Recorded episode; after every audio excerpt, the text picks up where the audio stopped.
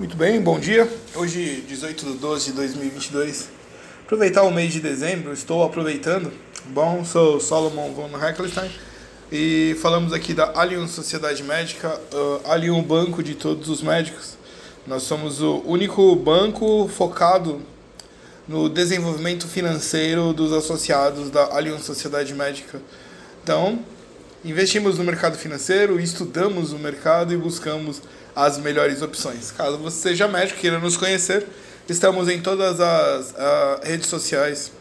Então, e temos ainda um grupo no WhatsApp e no Telegram, onde discutimos as, uh, as dúvidas e alguns temas que os próprios associados trazem. Quando eu posso uh, informar ou responder, eu faço. Quando não posso, vou estudo e compartilhamos ali as novas informações durante o mês de dezembro, estou trazendo uh, assuntos uh, particulares sobre diversos temas, uh, alguns temas, trechos de livros e alguns textos que podem auxiliar aí e quebrar a ansiedade do mês, fugindo um pouco do, do foco assunto só mercado financeiro.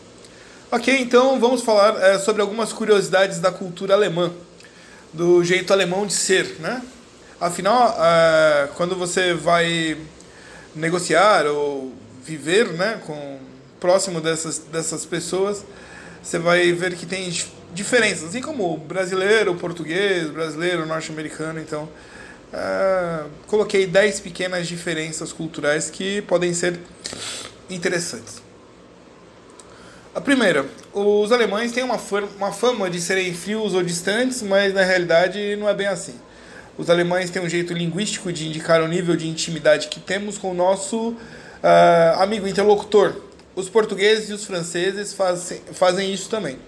O du das pessoas, uh, da amigos, da família amigos, o si, escreve sie, para pessoas que você não conhece ou então no trabalho. Na Alemanha há uma espécie de ritual onde a pessoa te autoriza a chamar de du, que é você. Uh, e normalmente ou a pessoa te autoriza ou um dos dois pergunta se pode chamar de du. Aqui é quando é, fala, né? Oh, chama a pessoa de senhor. A pessoa fala, não, pode me chamar de você. Então, se por acaso estiver no restaurante, no hotel, conversando com o professor da faculdade, ou pedindo informação na rua, a não ser que você esteja falando com uma criança, o pronome a ser usado é o sie. Dois, os alemães odeiam que se fungue. É, fungar é, é, quando você inspira, né?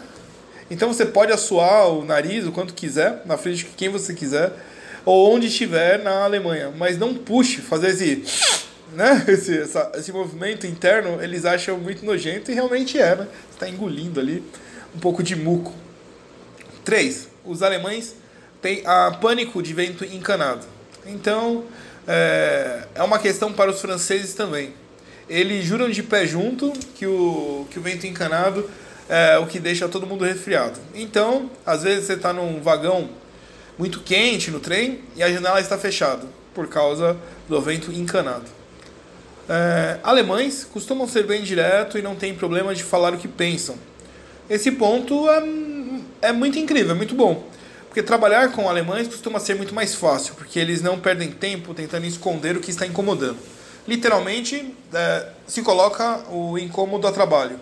Não é uma questão de ego, o interesse é fazer funcionar, né? Então, se algo está bom, eles não, eles te dizem logo, e se algo não está, eles também te dizem. E todo mundo pode tomar depois uma cerveja sem mágoa. Já os brasileiros aqui costumam achar esse jeito direto meio estranho, mas vale vale a experiência. 5. Marcar um compromisso é como fazer um contrato. Então, é, a gente leva a palavra muito a sério. Não dá para falar, a gente vê isso na semana que vem, sem que isso seja verdade.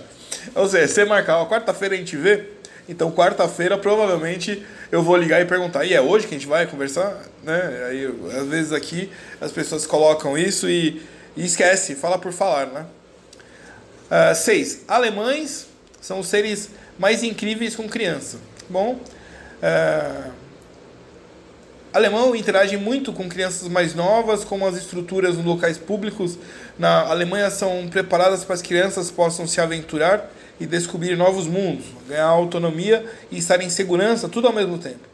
Os museus eh, na Alemanha são verdadeiros eh, parques de diversão infantil. Então, a relação com a criança é muito próxima, é muito, muito tranquila. 7. Alemães fazem tudo em casa e fora dela. Não tem isso de alguém encher o tanque para você no posto, parar seu carro ou montar o móvel da casa. Cada um faz as suas coisas. Então, você vai no, no posto de gasolina, você coloca a gasolina, você para o próprio carro, estaciona o próprio carro e você arruma as coisas em casa. 8. Falando em montar coisas, os alemães têm um verbo para fazer atividades, uh, atividades manuais, construir.